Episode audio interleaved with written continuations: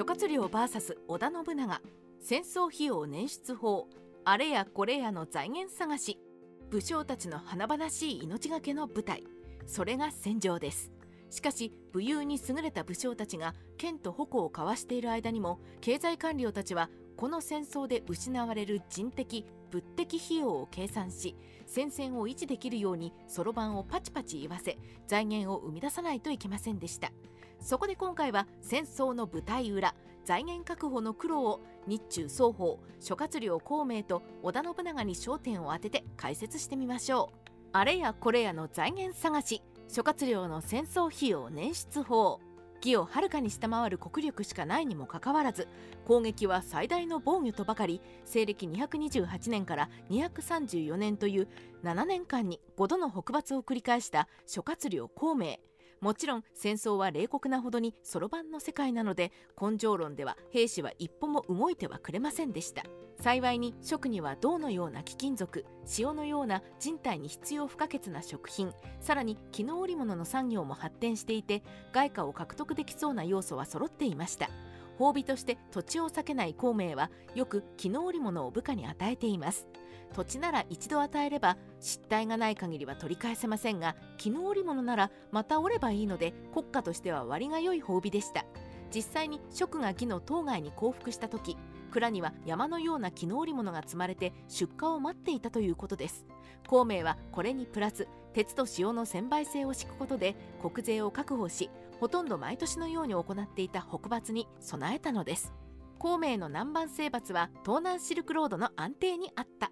しかしそれでも北伐の継続には不安があった孔明は前漢の冒険家長剣も旅した東南シルクロードの安定的な利用を目指します。東南シルクロードの先にはベトナムラオスミャンマーさらに奥には新毒と呼ばれたインドがありました。三国志とほぼ同時代に栄えた北インドのクシャーナ朝と南インドのサータパーハナ朝はローマ帝国に特産の香料などを輸出して巨万の富を得ていたようです。孔明はここに目をつけ食の特産品である絹織物を交易品として扱い北伐の軍資金を稼ごうと考え不安定な南蛮を武力で支配下に置いて安全な交易を実現しようとしたのでしょう。当時のローマ帝国は絹を珍重しその栽培法を執拗に知りたがりました。蜀がインドにもたらした絹織物はきっと高値で売れたことでしょう。三国志の枠内で見ると蜀は辺境ですが世界的に見ると当時の文明国インドにもローマにも義よりもはるかに近いことがわかります。孔明はこの利点を知っていて十分に活用したのです。それでも苦しかった蜀の統制経済で孔明の資産はしかしそれでも益州一国の利益はマクロでは小さくその多くは北伐の戦費に吸い上げられ民衆は豊かであるとは言い難いでしょう。生活物資である鉄も塩も高値で止められ不満もあったはずです。そこで孔明は蜀の人民が経済的な不満を爆発させないように一番目立つ自身がどこまでも清廉潔白であろうと努力しました。実際に孔明の死後の遺産は区は800株白田15コロに過ぎません。15コロって 27km 四方でそれで諸葛家の家人や使用人がご飯を食べるのに十分だと言っているのですから一国の最小の土地としては大して広いとも言えません。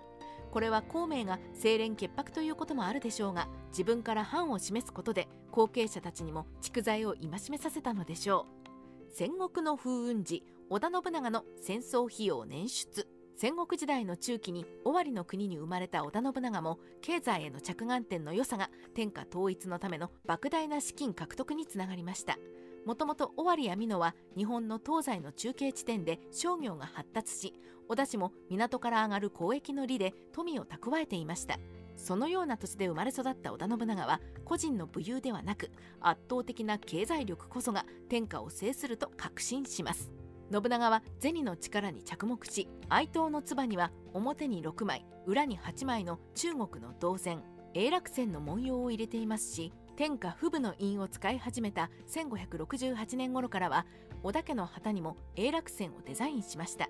今で言えば500円とか100円を旗印にするようなもので信長の経済への造形の深さと新しい奇抜なデザインを好む性格が同居した旗印になっています。500年続く既得権益座を解体して自由市場にする。1568年信長が尾張と美濃を領有し足利将軍を擁立して他の戦国大名と一線を画し始めた頃日本の商業は座と呼ばれる職業組合に事実上独占されていました。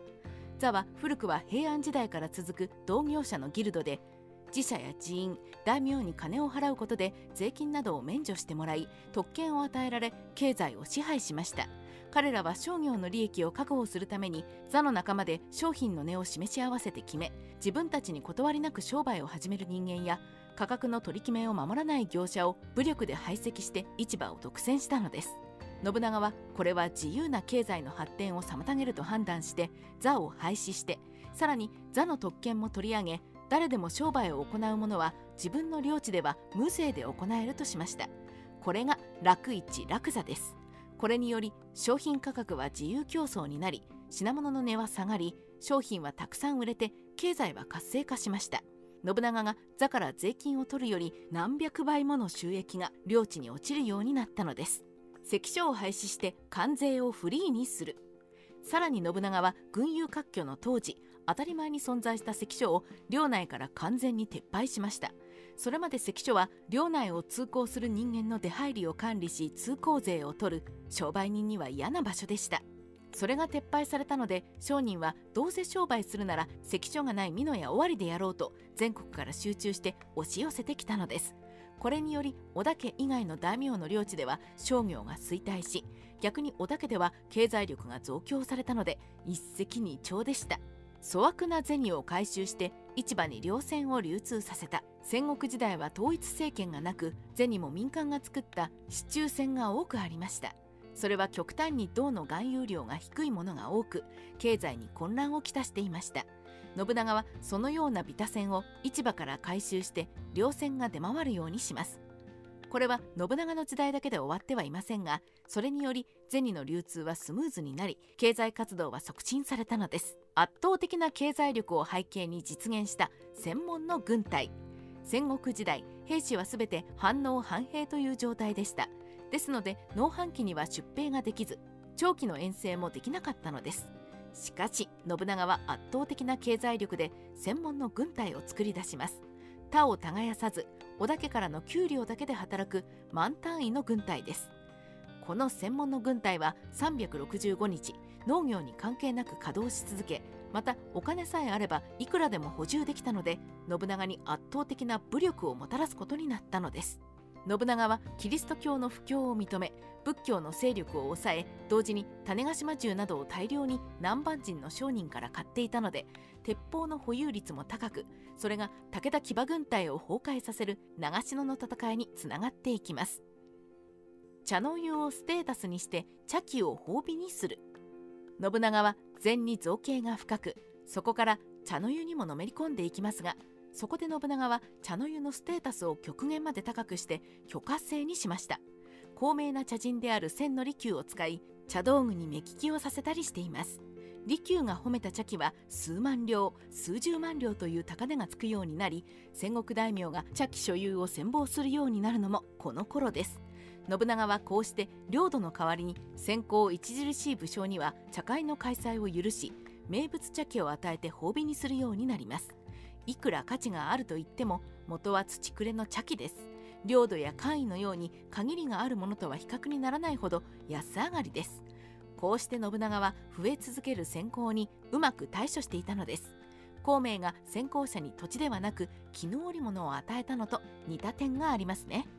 三国志ライターカワウソの独り言。信長は生涯経済経済だったようで安土城を築城すると入場料を取り庶民にも見物させています。